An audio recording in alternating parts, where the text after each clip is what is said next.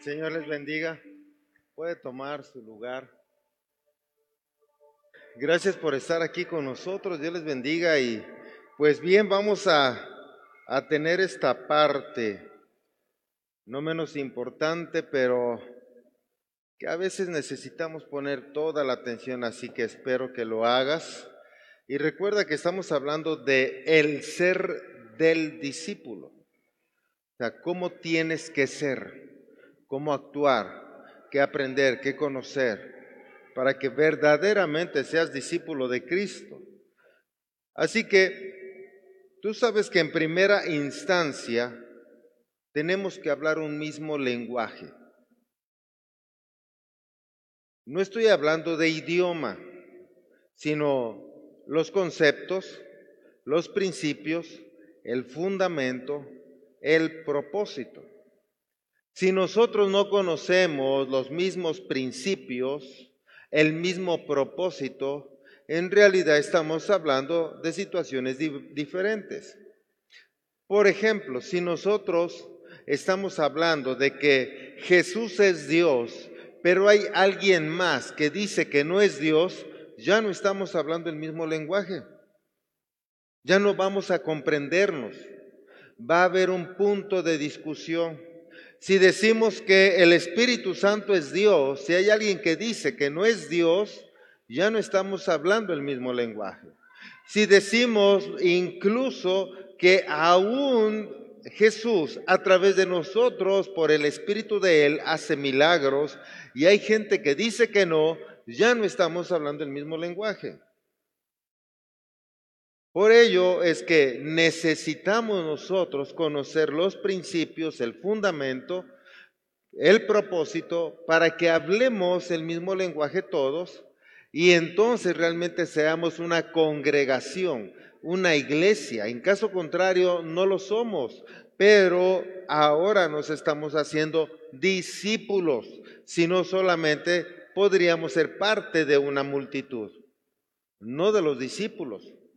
Recuerda que en el caso de Jesucristo en su tiempo, en algún momento Él vio que había mucha gente, ya era tarde, no habían comido, y entonces a Él entró en misericordia y quiso darles de comer, y había muy poco alimento. ¿Me pueden decir cuántos panes y cuántos peces? Cinco panes y dos peces. Ahora, esto lo multiplicó el Señor Jesucristo. Pero en base o a través de quién lo repartió a la multitud. ¿A través de la multitud misma? ¿A través de quién? Los discípulos. Entonces se da cuenta que los discípulos son una pieza importante para bendecir a la multitud. La multitud recibe el milagro, pero la multitud es la que es el canal para hacer el milagro. ¿Me estás siguiendo? Así que cuando venimos acá nosotros como multitud, venimos a recibir milagros. Pero si tú vienes como discípulo, vienes a aprender a hacer milagros. ¿Sí me estás siguiendo?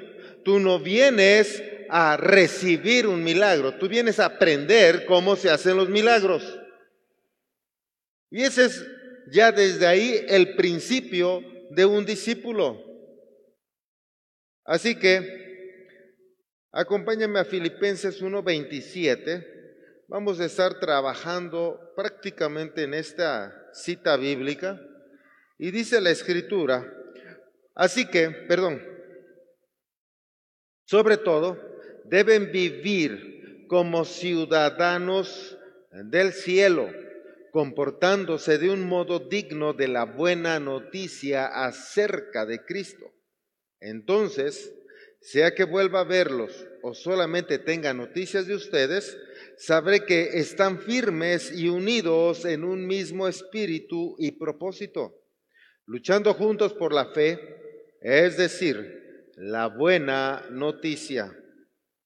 Observa esto que es tan importante que en esta sola cita bíblica tenemos mucho mensaje. Realmente hay mucha palabra que aprender. hay mucha enseñanza que nos está dejando Dios a través del apóstol. Pero dile al que está a un lado, es para ti que eres discípulo. Díselo fuerte, es para ti que eres discípulo. Así como que le gritas para que despierte, es para ti que eres discípulo.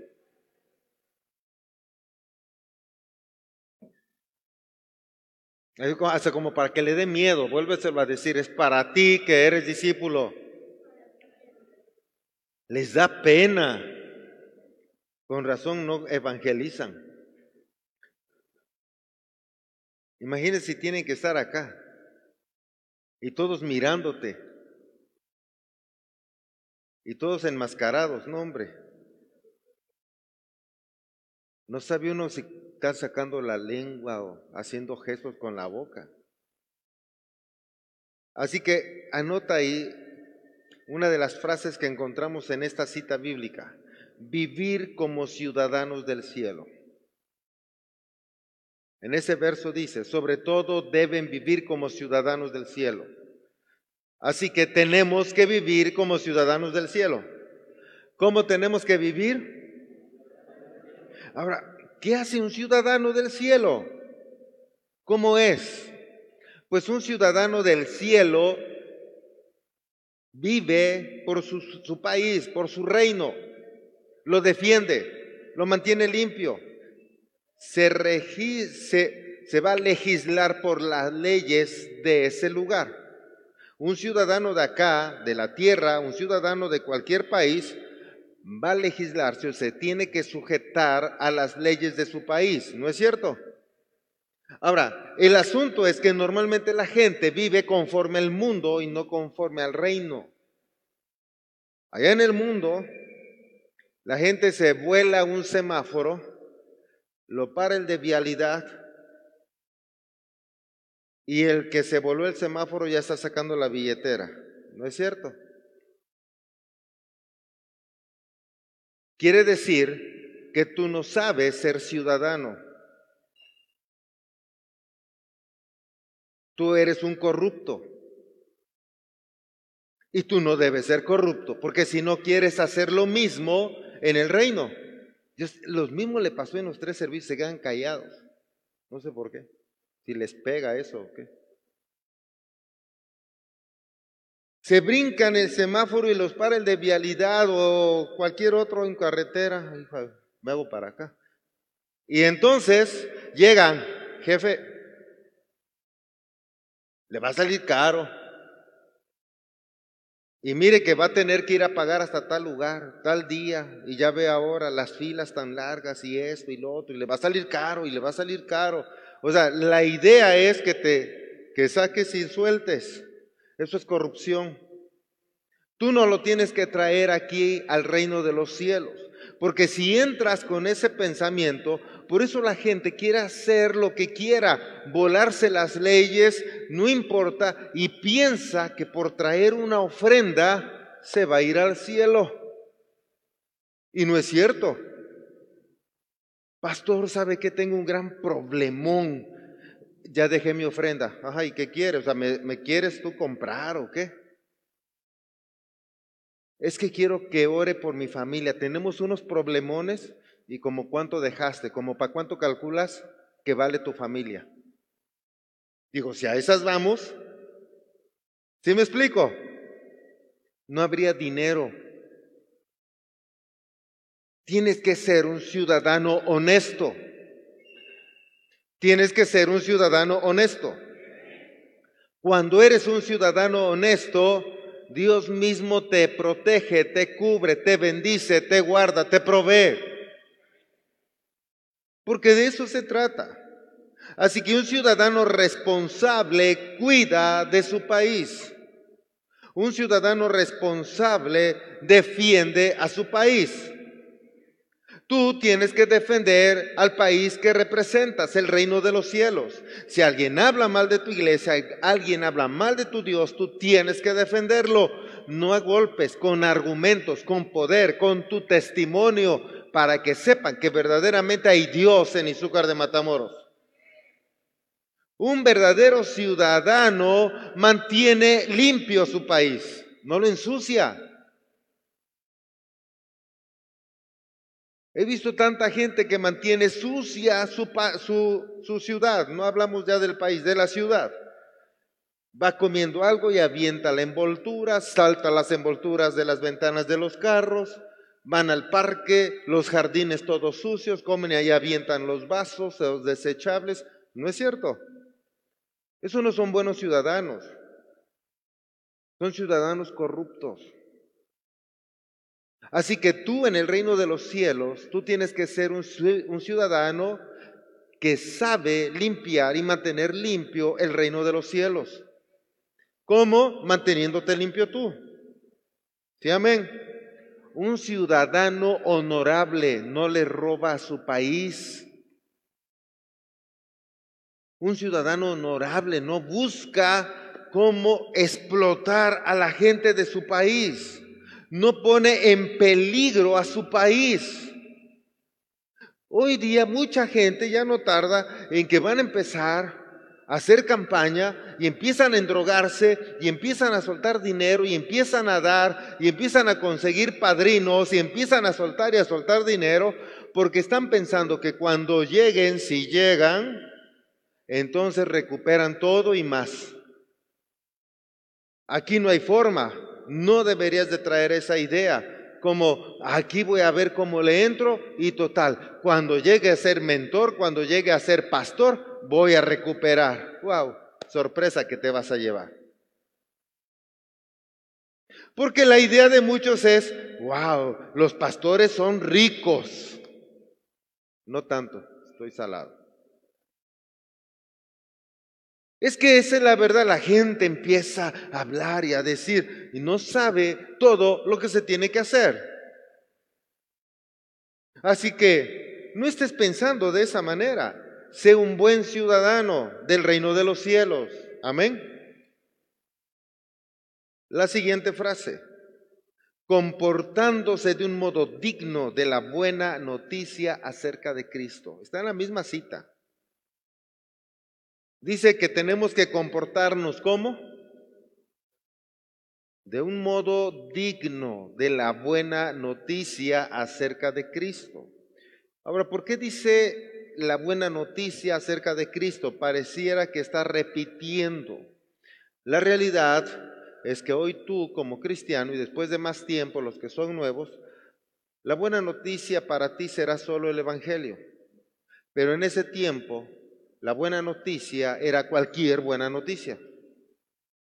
O sea, venía de una raíz, evangelium, que evangelium es buena noticia, pero era cualquier buena noticia. Si para la mamá buena noticia era que la hija estaba embarazada, ¿qué cree? Su hija está embarazada. Buena noticia. Sí, era buena noticia, ¿verdad? Cuando iban a la guerra y ganaba uno de los ejércitos, mandaban a un heraldo a alguien que llevaba la buena noticia, el Evangelio, y llegaba y decía, ¿qué cree su majestad? Hemos ganado. Llevaba el Evangelio, la buena noticia. ¿Me está siguiendo? Por eso cuando lo adopta el cristianismo, también la buena noticia es que Jesús es Dios, padeció y murió por nuestros pecados, derramó su sangre en la cruz del Calvario, pero no quedó muerto, Él se levantó entre los muertos, ha resucitado y tenemos vida eterna. Esa es la buena noticia. Yo pensé que te ibas a alegrar más.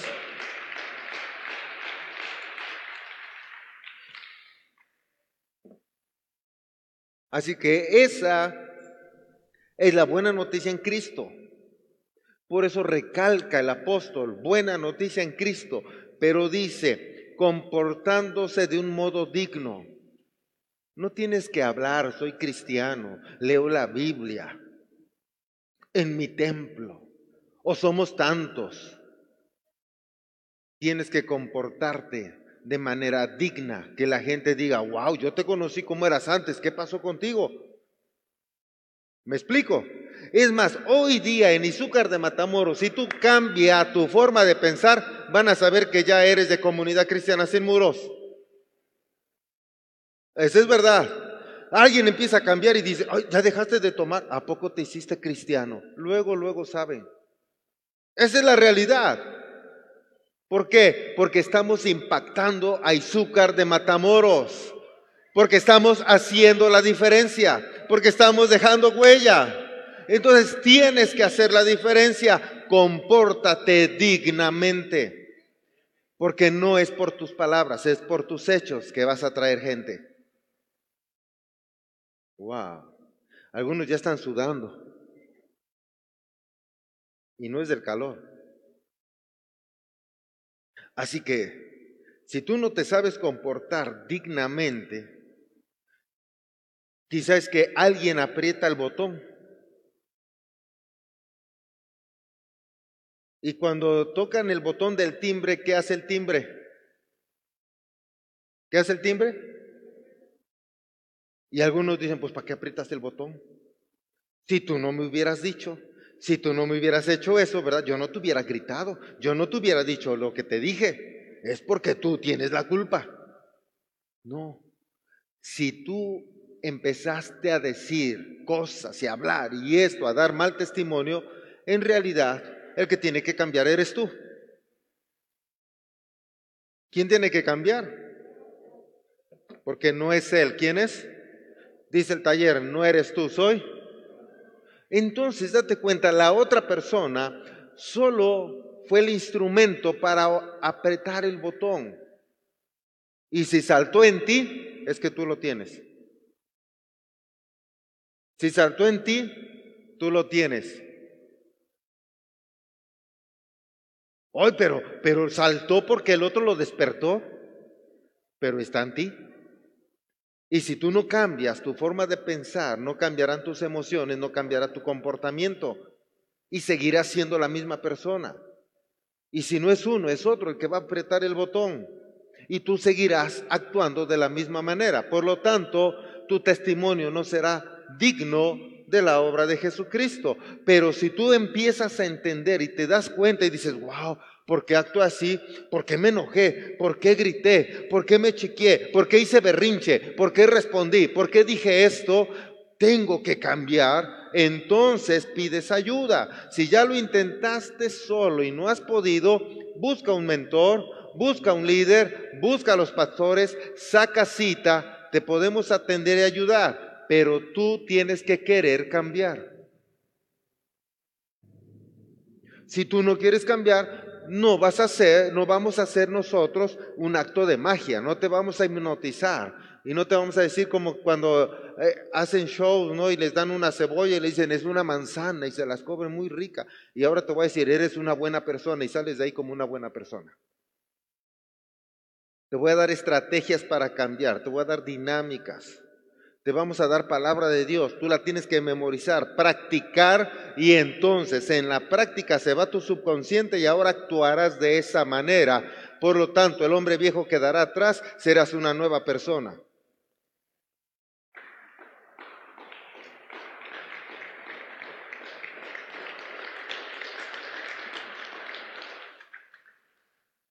No es acto de magia. Por eso les digo, el Evangelio son estrategias para que seas una persona de éxito. Eso es el Evangelio, esa es la buena noticia, esa es la enseñanza que dejó Jesucristo. El problema es que la gente está acostumbrada a los milagros. Y no es que Jesús no haga milagros, pero si tú lees el Evangelio, hay menos milagros y mucha más enseñanza. ¿No es cierto? La gente, otra vez, que recibe milagros, no son los discípulos, es la multitud. Los discípulos son hacedores de milagros. Aún Jesús les dijo, y mayores cosas de las que yo he hecho ustedes harán. Y un discípulo dice, wow, si mi pastor ha orado por gente con cáncer y ha sanado, y entonces yo podré hacer cosas mayores, yo quiero hacerlas. No sé si tú quieres. ¿Por qué no te has metido a la escuela? ¿Por qué no eres mi discípulo? ¿No has llegado hasta ese nivel? Ya se les fue el amén. Ah, mi pastor ha orado por gente que realmente está endemoniada. Ah, a mí me gustaría echar fuera demonios. Ya se les fue el amén. Mi pastor ha ayudado a muchos matrimonios a restaurarse. Me gustaría. Mi pastor le ha puesto la mano a alguien y de pronto Dios le ha hablado y que esa persona se iba a suicidar y le dio palabra de conocimiento y la persona se arrepintió de matarse y ahora hasta es un siervo, una sierva de Dios. Me gustaría hacer eso. Güey, ¿por qué no te tengo ahí? O sea, esfuérzate, mantente y cuando les dejo, tienen que leer esto, tienen que hacer, ay, es mucho mejor, no. Bueno, ¿qué creen? Que nada más les voy a imponer la mano y de lo que tengo te doy y ya tú lo tienes. O sea, a mí me ha costado 20 años cuando menos y tú quieres que por una imposición de mano ya lo tengas. ¿No? O sea, aún todo ese conocimiento lo hacemos en clases y te lo damos desmenuzado para que todo lo que fuimos practicando te lo demos más sencillo, más rápido, seas mejor que nosotros aún. Aún eso mismo trajo Jesús, eso mismo nos ha ido enseñando, pero tú tienes que querer ser discípulo. Hola. Porque si no, ¿cómo te vas a comportar de un modo digno?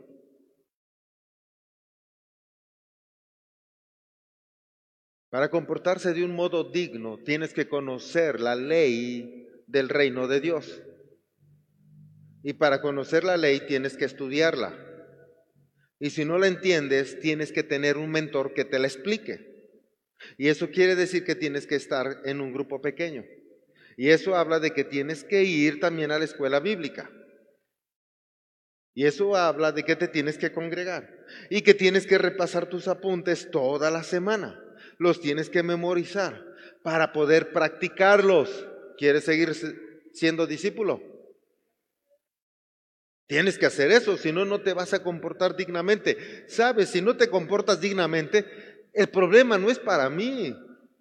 Tú eres el que se está peleando con la esposa, la esposa contigo, tus hijos son rebeldes, tú les gritas, los ofendes, los traumas, les causas problemas que después seguro ellos harán lo mismo con su familia y ellos con lo otro y ellos con lo otro, irá la cadena. ¿En qué me afectó a mí? En nada. ¿Me estás siguiendo? Todo porque no querer ser discípulo, por no querer sujetarte, por no estar bajo autoridad. Porque eso sí, la gente, ¿cómo le encanta no vivir como ciudadano del reino? En el reino hay que estar bajo autoridad para poder ser autoridad. ¿Te acuerdas cuando Jesús aún alguien le dijo, mira, eh, su esclavo, su siervo está enfermo?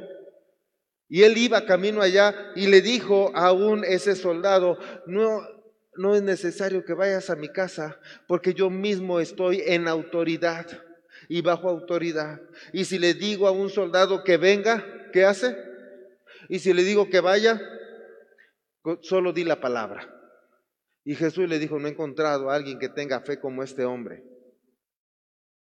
Así que date cuenta, alguien que sabe obedecer, sabe estar en sujeción, pero hoy la gente no sabe estar sujeta, pone sujeta.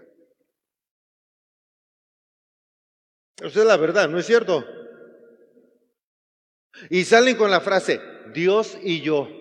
Ah, pero sí quieren que otros estén bajo su autoridad y son de los que andan brincando para allá y para acá. No son ciudadanos de un reino local, de una iglesia. Son de los que van a una iglesia. Ay, no, en esta iglesia eh, no me saludaron. Ay, en esta iglesia hace mucho calor. Ay, en esta iglesia no me gustan las luces. Ay, en esta iglesia aplauden y gritan mucho. Ay, en esta son muy pasivos. Ay, en esta eh, el pastor eh, pide mucho dinero. Ay, en esta no pide nada. En esta hay que estudiar, hacer devocional, escuela bíblica, grupos pequeños. No, aquí no me gusta. Ay, en esta otra no tienen ninguna enseñanza. Y andan de acá para allá y hablando de todos. ¿No es cierto? ¿Y qué raíces están echando? Ninguna. ¿A qué reino pertenecen? A ninguno. Ellos creen que pertenecen a Dios, pero cada vez que van a una iglesia también meten cizaña. Y entonces dicen, ay, ¿a poco se conforman con esto? ¿Y a poco no, no es del diablo que tengan luces y luego echan humo y prenden los foquitos? Y ya le están metiendo cizaña a otro. Y luego van a otra iglesia y dicen, ay, acá está bien simple. Allá en una, bien bonito, hartas luces. Acá se queja y va a otra, allá con hartas luces, hasta un mito echan. Ay, todo bien bonito. Nada más andan metiendo cizaña, ¿te das cuenta? Dios nos llamó a restaurar, a bendecir, a levantar, a construir. Pero hay otro que entonces divide, mata. ¿Quién es? ¿Quién es? Entonces, si alguien anda metiendo cizaña en las iglesias, y allá esto, y allá lo otro, y aquí por qué no lo hacen, y acá por qué hacen esto, y acá por qué se dejan, ay, eso no está bien, lo que acaba de decir el pastor no está bien, ahí se equivocó. ¿Quién es el que divide? Ese está dividiendo. Tú sabes de qué espíritu proviene. ¿Vamos bien? Siguiente, dice, firmes y unidos en un mismo espíritu y un propósito. Así que recuerda, cuando alguien está hablando mal de tu iglesia, ya sabes de qué espíritu proviene lo que está diciendo el que está hablando. ¿Qué pasaría si tu papá,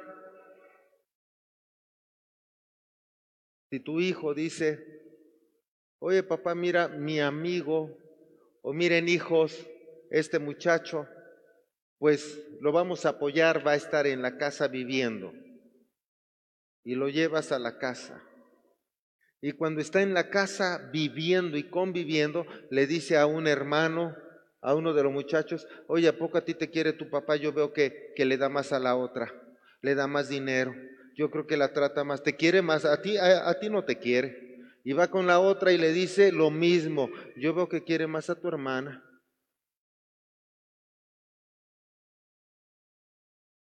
¿Tú qué harías como papá? ¿Lo sigues sosteniendo? Te está dividiendo a los hijos. ¿Lo sigues sosteniendo? Les da, les puede, ¿verdad? Se me hace que tú eres el que anda murmurando entonces. ¿Lo sigues sosteniendo?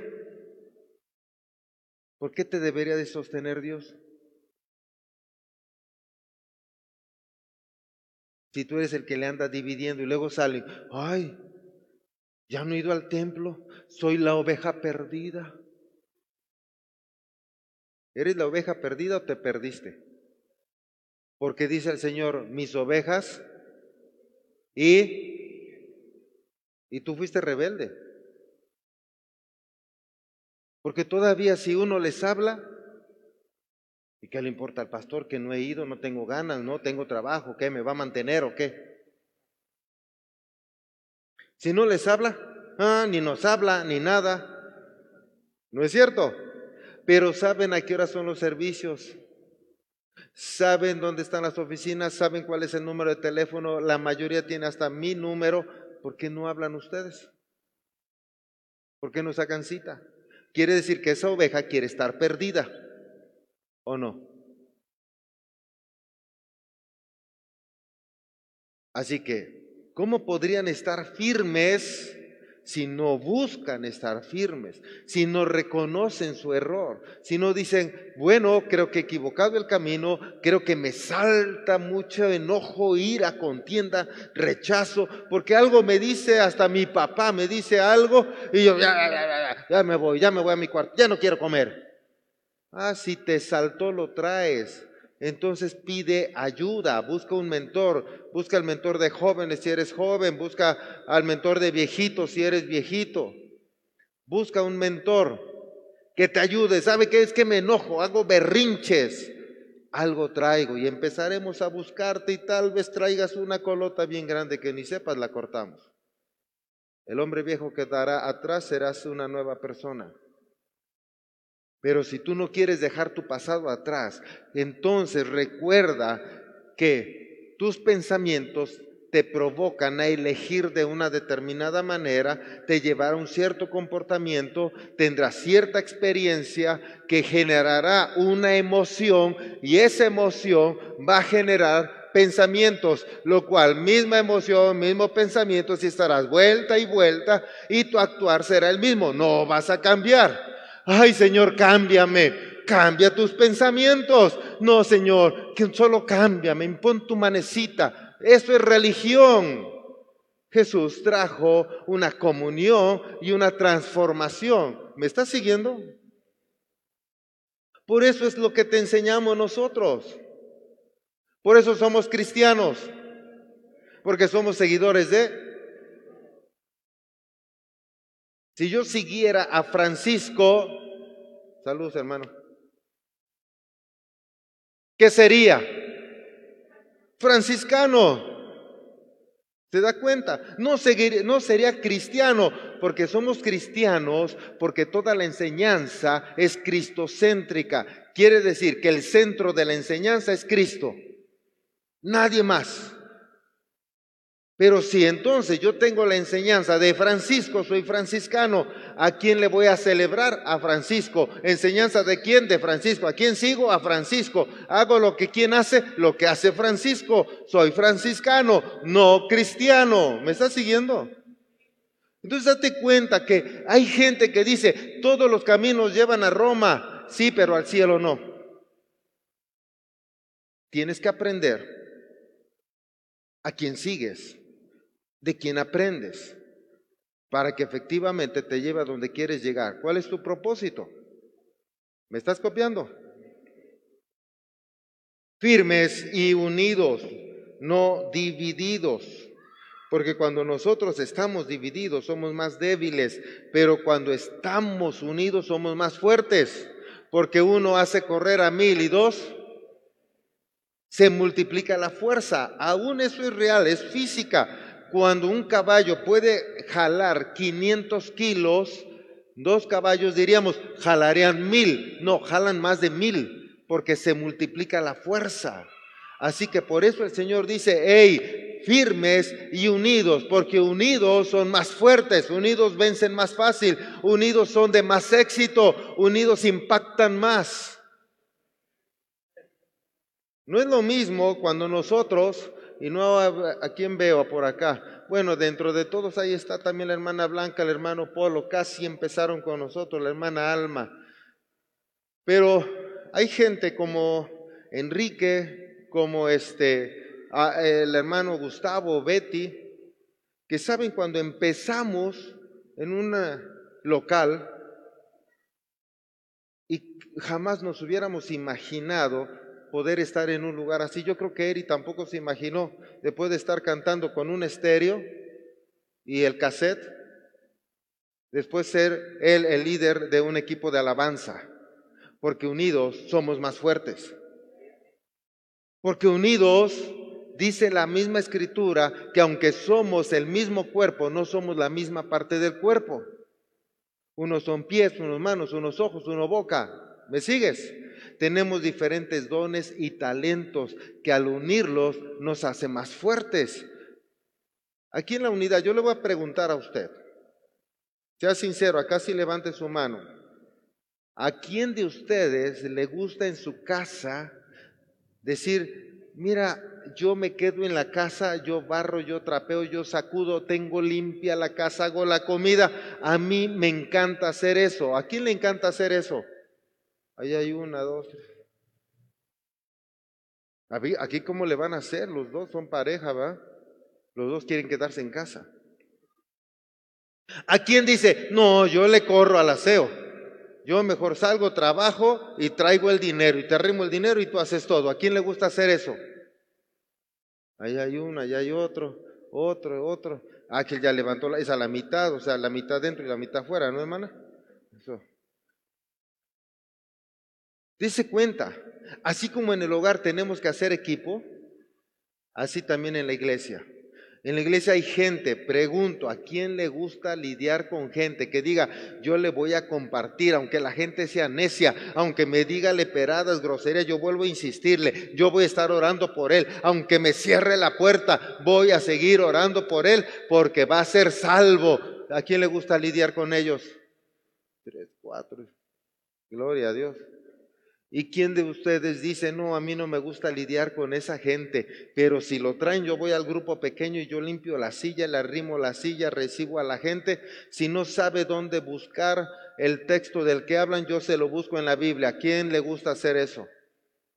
Uno, dos, tres, aquí ya hay más. ¿Quién dice, no, pues a mí tampoco? Pero yo soy el que va a dar para el café y el pan, para que estén contentos y para los niños. ¿Quién dice yo? Ah, ¿Se da cuenta? Si todos nos vamos acomodando, por eso aquí hay gente que le gusta servir en recepción, gente en vigilancia, gente aquí atrás de la cámara, se oye así muy chido, ¿va? Aquí también en proyección, en audio, en video, hay gente en la escuela bíblica infantil. ¿Me están siguiendo? No podríamos hacer todo nosotros, pero nos estamos repartiendo el trabajo entre toda la gente y gracias a eso podemos ser la iglesia que somos. Amén. Puedes darle un aplauso a papá Dios.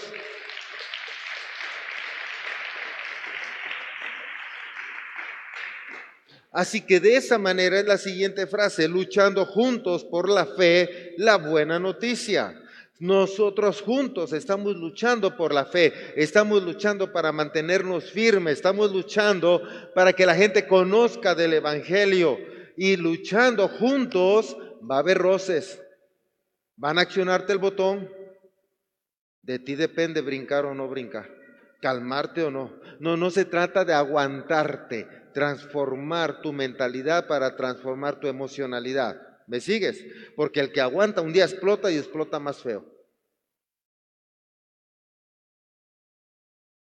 Por ello es que dice luchando juntos, porque juntos hacemos la diferencia. Hay iglesias hoy día que ni siquiera son los servidores que tenemos. Nosotros algún día también fuimos mucho menos que los servidores que tenemos hoy día. Y teníamos que llegar una hora o más antes para barrer el patio y tenerlo limpio y a veces ya está chorreando del sudor porque pues hacía calor y medio se secaba uno y así subíamos a predicar. Bueno, pasábamos a predicar. Ni plataforma teníamos. Eh, necesitábamos hacer esto. Necesitábamos repartirnos. Nosotros éramos los intercesores, nosotros éramos los servidores, nosotros éramos el todo. Y corríamos para acá y para allá. Era relativamente fácil porque éramos poquitos. Entre más gente se complica, pero hay más gente apoyándonos. Hoy día, hace no mucho, tuve una junta con una persona encargada de de Protección Civil del Estado. Y ella nos estaba diciendo todo lo que teníamos que cumplir. Y como había muchas preguntas ahí de otros, entonces yo le dije, oiga, este, nosotros lo estamos haciendo así, así, así, así. Y todo lo que ustedes saben que hacemos. Dice, ah, pues así debe ser. Y les dice a los demás, pues díganle que Él les dé el curso, que les dé la enseñanza, todo lo que Él hace está bien para las iglesias. Ahora, no solo lo hago yo, lo hacemos todos porque ustedes son disciplinados y obedientes. Puede darse un aplauso por ello.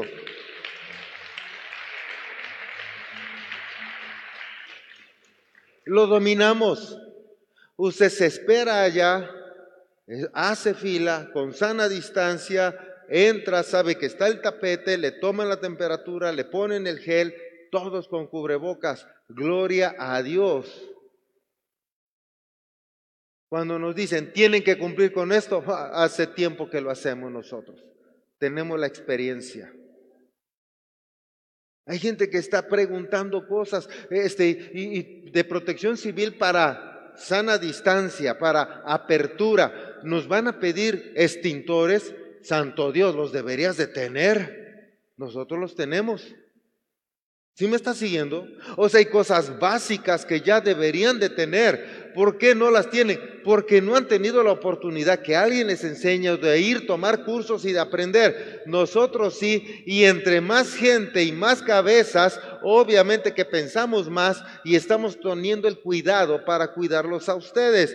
Juntos hacemos la fuerza, luchando juntos por la fe.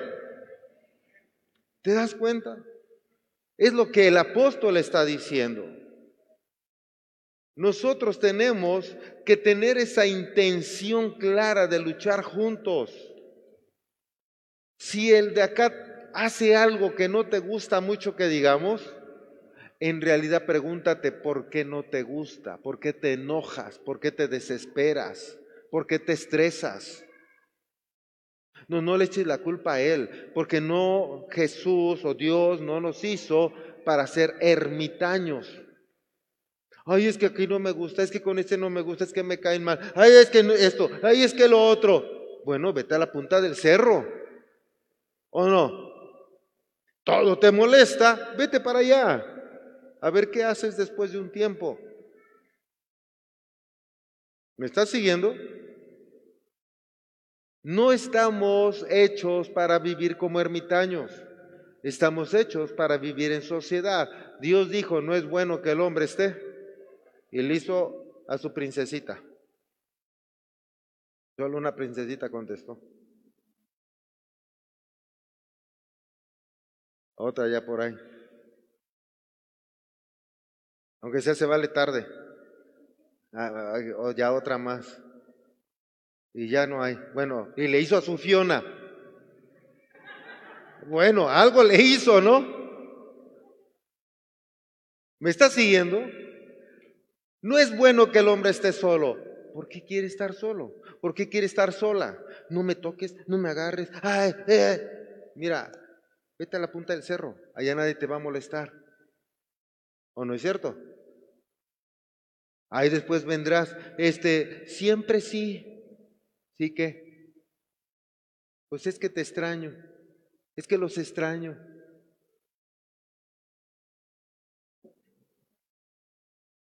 Cuando algo te molesta, es porque está tocando el botón de tu timbre. Hay una emoción que tienes que trabajar, pero va a la inversa también. Algo genera un pensamiento allá atrás tienes que trabajarlo, tienes que modificarlo y entonces podrás ser una nueva persona, insisto. No quieras que cambie el otro, empieza a cambiar tú. Si tú eres el que dice, así soy y qué, el asunto eres tú. A ti te brincó. ¿De acuerdo? Dejen, voy a buscar un, una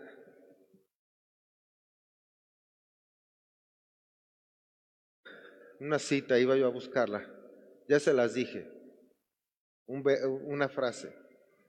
Así que si a ti te brincó, ¿quién tiene que cambiar? Segunda de Corintios 7:12. Dice la escritura, mi propósito, está hablando el apóstol, sí, por inspiración de Dios mi propósito entonces no fue escribir acerca de quién causó el daño o quién resultó dañado. Les escribí para que a los ojos de Dios pudieran comprobar por sí mismos qué tan leales son a quién? A los apóstoles. Dice, que tan leales son a nosotros. Está hablando el apóstol. A ver, lo que yo les escribo es para ver si realmente son discípulos de nosotros, si realmente son obedientes, si se sujetan o son rebeldes y andan de lugar en lugar. Hola. yo no lo escribí, lo escribió el apóstol. Que coincide ya es otro asunto, ¿verdad? Entonces tú tienes que aprender a echar raíz, tú tienes que aprender a ser leal, a ser fiel. Hey, hay cosas que no me gustan, sí, tal vez no me gustan, lo más probable es que el que tiene que cambiar soy. Hay cosas que, que me están molestando, que me desesperan, así que lo más probable es que el que tiene que cambiar soy. Y entonces yo me espero, yo pido ayuda, empiezo a ser transformado y seguramente me voy a dar cuenta que efectivamente era, era yo. Porque si no, por eso hay parejitas que se enojan, se dice una cosa, le dice dos, le dice cinco, le dice diez. Un día le dice, no sé por qué me junté contigo, no sé por qué me casé, pues es lo que digo, pues me voy. Y le dice el otro, no te vayas. En el calor de la discusión, ¿qué le dice? Pues vete. Y se van. Y luego está del lado de la otra puerta, ¿no? De la puerta al otro lado está llorando, uno recargado y el otro de este lado. Ay, ¿para qué se fue?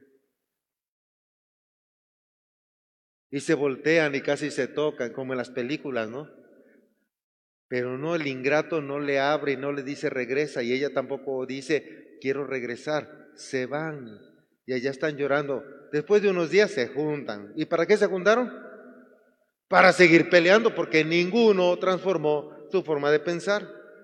Y allá van otra vez. Ahí vienen. Allá. Ahí vienen. Y así es su vida de muchos. En el trabajo, con los amigos, en el ministerio. ¿No es cierto? Bueno, ¿qué quiere? ¿Que te sobe yo y te diga, no, no es cierto, lo que haces está bien? No eres leal, tienes que ser leal, tienes que estar ahí plantado, firme, luchando junto. No dice, todo va a estar bonito, todo va a estar bien, todo va a estar en paz, todo va a estar en armonía. Dice, en el mundo tendréis pero yo he vencido. Hey, con mi espíritu saldrás en victoria. Y si estás unido, saldrás victorioso. Y si luchan juntos por la fe, aún saldrán en más victoria.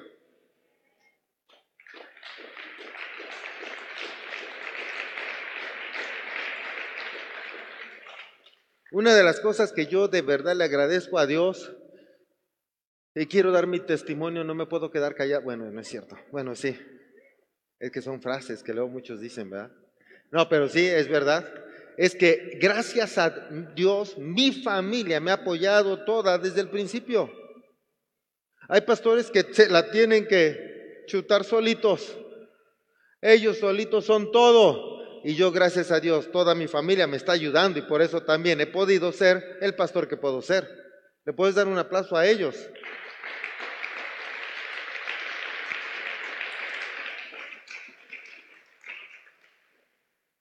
Eso es importante. Pero también hay muchas otras familias que están involucradas, como la de Luis. Y menciono a Luis porque no veo al hermano Enrique, pero es su papá. También toda la familia está involucrada. Así como muchos de ustedes están involucrados y nos hacemos más fuertes. ¿Sí, amén? Filipenses 2.2. Sigue escribiendo el apóstol. Dile al que está a un lado, fue el apóstol, no el pastor. Entonces, háganme verdaderamente feliz poniéndose de acuerdo de todo corazón entre ustedes, amándose unos a otros y trabajando juntos con un mismo pensamiento y un mismo propósito. ¿Te imaginas? Dice el apóstol háganme feliz. ¿Cómo verlos contentos a ustedes? Si un papá ve que sus hijos están pele y pele, ¿son felices? Pero si los hijos se llevan bien, tienen sus diferencias, pero se pueden poner de acuerdo, los papás son felices. Lo mismo nosotros como padres espirituales, lo mismo Dios. Si nos estamos pele y pele, pele y pele, murmurando, criticando una iglesia contra otra, entre hermanos de la misma iglesia, ¿crees que a nosotros nos gusta? No, por eso el apóstol dice, hey, háganme feliz, dice en esto, háganme verdaderamente feliz poniéndose de acuerdo. Al final de cuentas, a mí no me afecta, pero a ustedes sí. Si entre ustedes se pelean, porque pasa, se disgustan, se dicen algo, hacen sus tratos y de pronto salen chuecos y se va uno. ¿Yo dejé de ser pastor? ¿Yo dejé de tener unción? ¿Dios dejó de respaldarme? No. Entre ustedes allá hicieron cosas que no debían, ya se fue uno o ya se fueron los dos y allá se encuentran en la otra iglesia. Porque se les quite. Por eso dice, háganme verdaderamente feliz poniéndose de acuerdo, de todo corazón. O sea, no de dientes para afuera, no soportándose nada más, sino perdonándose. ¿Sí me sigues? Porque dice amándose unos a otros. Y Dios es amor. Y entonces si se aman, aman como Dios. Y entonces se pueden perdonar. Y entonces dice, caray, no estoy viendo lo que tú haces mal contra mí, veo lo que yo te he ofendido, yo tengo que cambiar, yo cambio y ya si tú no cambias es asunto, si a ti te brinca eres tú. ¿No es cierto? Y tú mejoras. Y tú eres feliz. Y tú eres pleno. Y Dios te guarda. Y Dios te bendice. Y Dios te mantiene sano. Date cuenta, esa es la bendición para ti. Pero si tú eres el que pelea, está viviendo en angustia, está con resentimiento, está con odio, primero vas a estar estresado. Tu sistema nervioso se va a estresar, se va a inflamar, eh, va a producir enfermedades en tu cuerpo. Tú vas a ser el enfermo en tu cuerpo, tú vas a ser el que tiene una emocionalidad mala, negativa, vas a traer eso mismo, a ti te va a ir como en feria y el otro va a estar bendecido. Y todavía te vas a enojar más porque el otro es bendecido. La culpa fue del otro.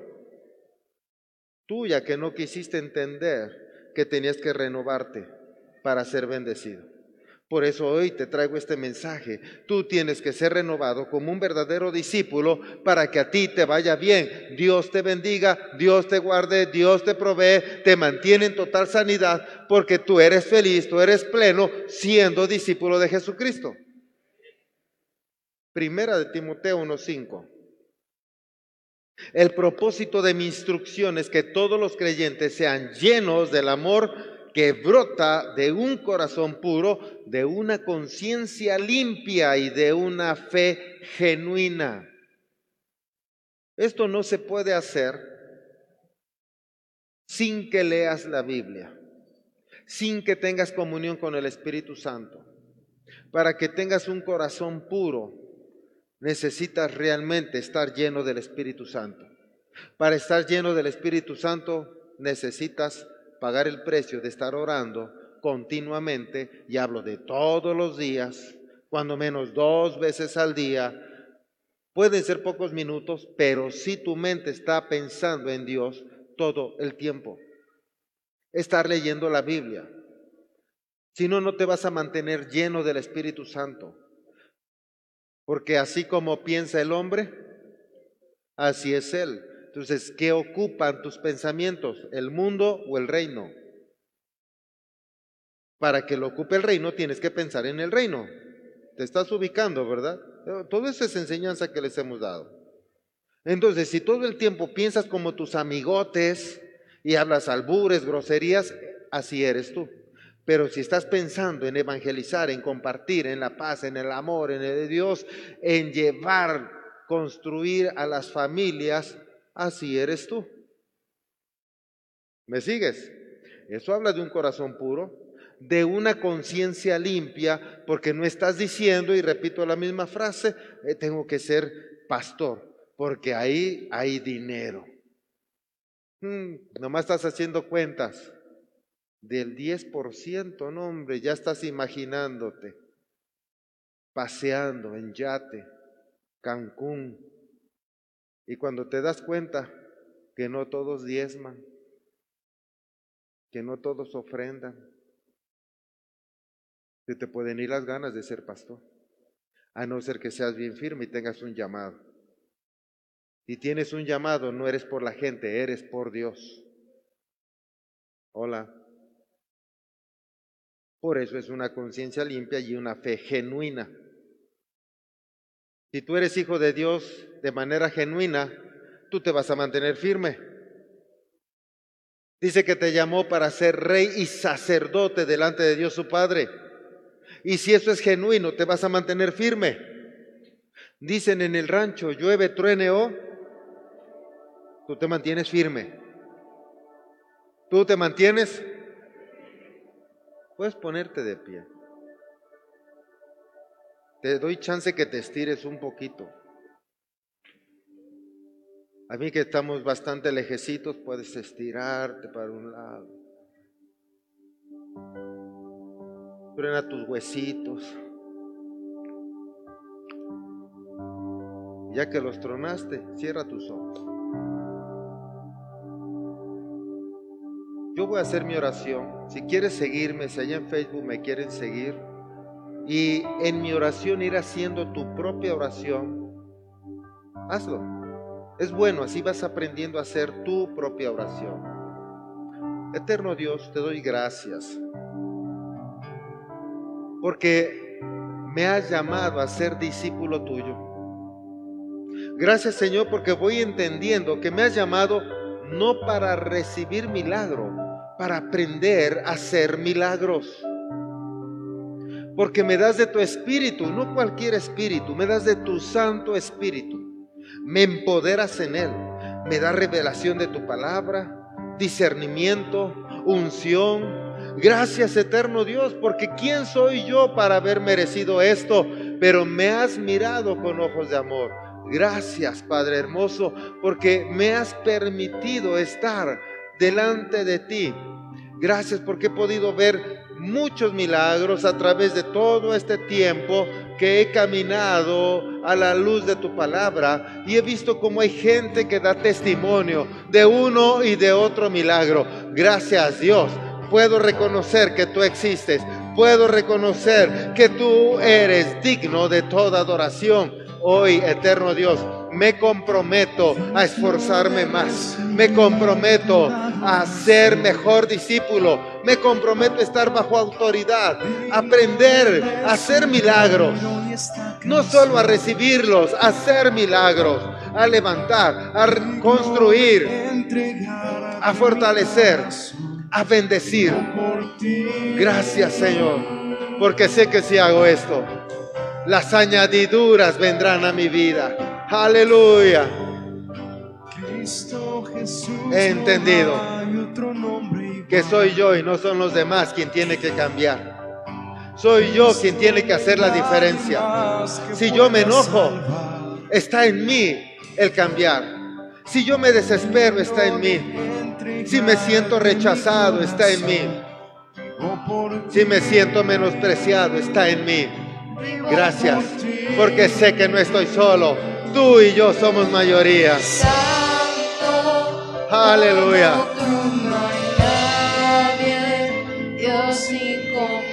Gracias, papá.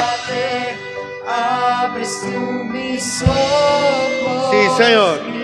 Aleluya y sé que podré dejar mi pasado allá atrás, mi niñez, mi adolescencia, aquello negativo que viví quedará atrás. Lo bueno permanecerá en mí, lo malo lo voy a dejar atrás. Lo bueno lo tomaré para enseñárselo a mis hijos. Lo malo lo dejaré atrás para que no haga de mí una persona negativa. Nueva persona a partir de hoy. Aleluya. Aleluya. No hay nadie más. Solo tú puedes dar salvación, Padre. Digno de entregarte mi corazón. Por eso te entrego mi corazón. Vivo por ti, para ti. Vivo por ti. Sí, Señor. Díselo, tú que estás allá en casa.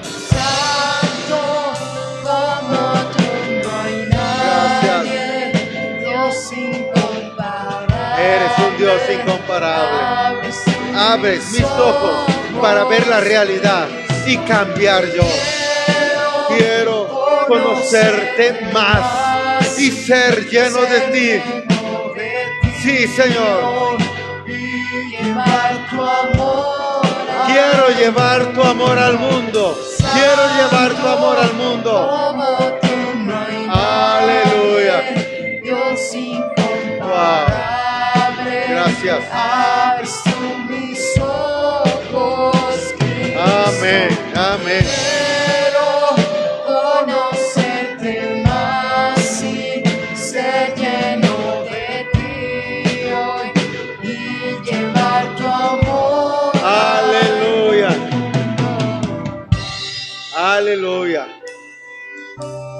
Tú estás regresando a casa, eres bienvenido. Si has venido por primera vez o segunda, eres bienvenido. Si nos has estado acompañando ya por un mes tal vez, esta es tu casa, eres bienvenido. Dios te bendiga, Dios te guarde, la paz del Altísimo sea contigo y su Santo Espíritu ayudándote, fortaleciéndote, bendiciéndote y seas tú adorándole al gran yo soy. Aleluya. Díselo a papá. Sí, Señor. Ahí estoy seguro. No hay mejor lugar que estar en ti. Confianza está en ti, Señor, y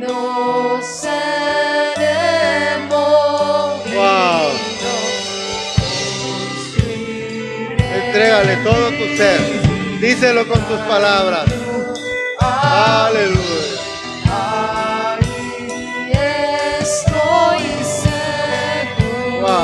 Reconcíliate con papá.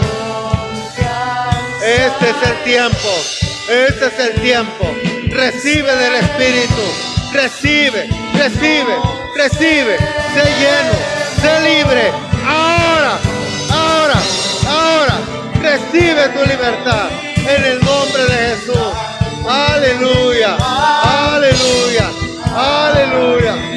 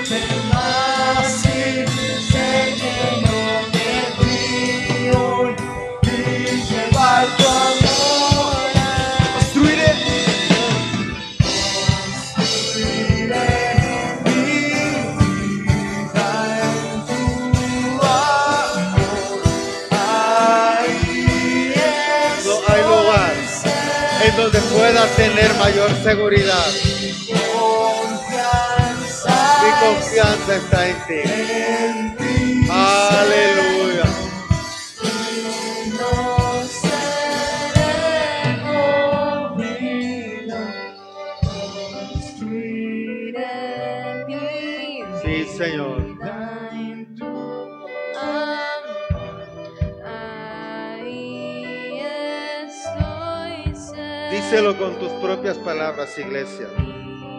¿Qué compromiso quieres hacer con Él? Díselo. Háblalo.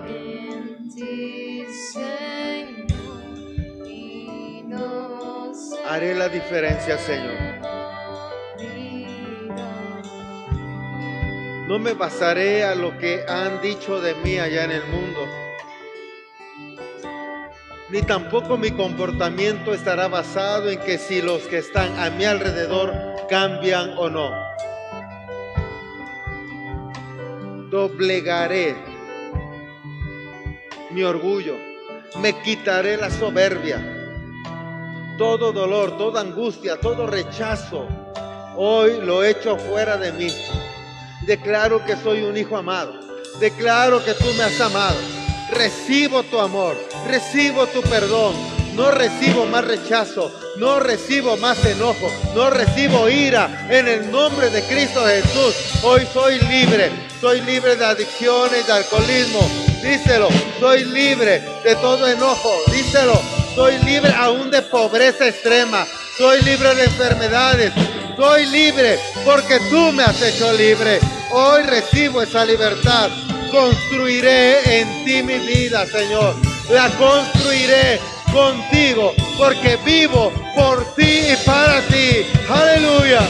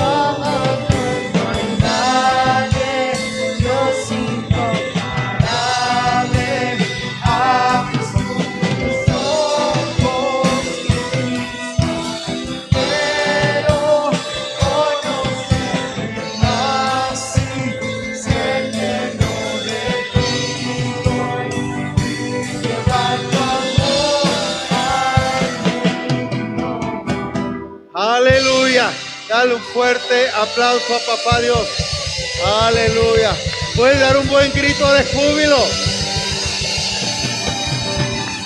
Aleluya. Aleluya. Toma tu lugar un momento, por favor. No es penoso pedir ayuda cuando no podemos solos. Es reconocer que necesitamos la ayuda, es humildad. Y dice la escritura que al que se humilla a Dios, ah, entonces hasta es bueno para ti.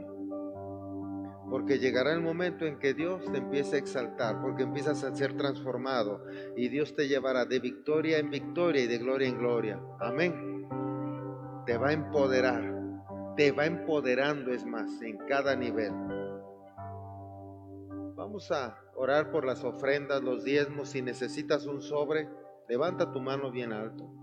Saben también que pueden hacerlo por transferencia, por depósito bancario o en alguna tienda de autoservicio. Pueden hacerlo en farmacias también que reciben depósitos, pueden hacerlo. Solo de favor, cuando hagan algún depósito, mándeme un mensajito a mí o a Coral al número de la iglesia al 243 43 611 95 mande un mensaje de WhatsApp y dígale deposité tanto, tanto es de diezmo, tanto es de ofrenda, o es pura ofrenda, o es puro diezmo, o es siembra, o es una primicia de tanto, para que no sea que vea yo mi cuenta y pase a dar testimonio, apareció dinero en mi cuenta, y luego digan, como de cuánto pastor de tanto, no, yo lo deposité y ya hasta me lo haya gastado y ahora lo deba yo. Así es que mándeme un mensajito, por favor. Amén. Y si tú eres de los que deposita aquí, pues gloria a Dios también. Dios te bendiga. Toma tu ofrenda, por favor. Eterno Dios, te doy gracias por la fidelidad y la lealtad de cada uno de mis hermanos y hermanas que traen fielmente sus ofrendas y diezmos al alfolí. Hoy los bendigo con sabiduría, discernimiento de palabra, la capacidad de no solo comprender lo que hoy han escuchado, sino de ponerlo por obra de tal manera que su vida será de éxito, de paz, de armonía, de seguridad, de confianza y asimismo prosperarán en todo lo que emprendan. En el nombre de Jesús, amén.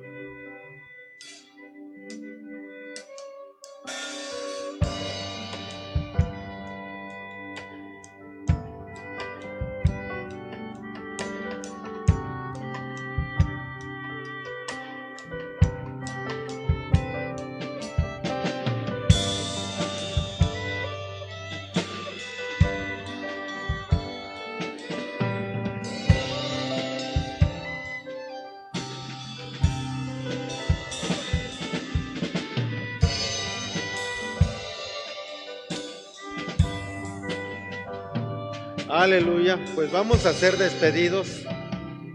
Así es que principalmente incline su corazón. Eterno Dios, te doy gracias por tu hermosa presencia. Bendigo a esta tu iglesia, los que están congregados en este momento aquí, los que están a través de Facebook. y los que se han congregado en, las diferentes, en los diferentes servicios. Declaro sobre ustedes paz, armonía, seguridad, la humildad para reconocer que necesitan ayuda si así fuera, la capacidad de cambiar su forma de pensar para cambiar su modo de actuar. Y declaro que serán bendecidos con paz, armonía, seguridad, confianza, autoridad, dominio, de tal forma que en sus hogares vivirán en total paz y armonía con su esposa, sus hijos, sus padres, sus hermanos. Eso les traerá no solo gozo, sino sanidad a su cuerpo y a su alma. Y Dios les dará la añadidura que su corazón ha deseado. En el nombre de Cristo Jesús. Amén. Que tengan excelente semana. Bendiciones.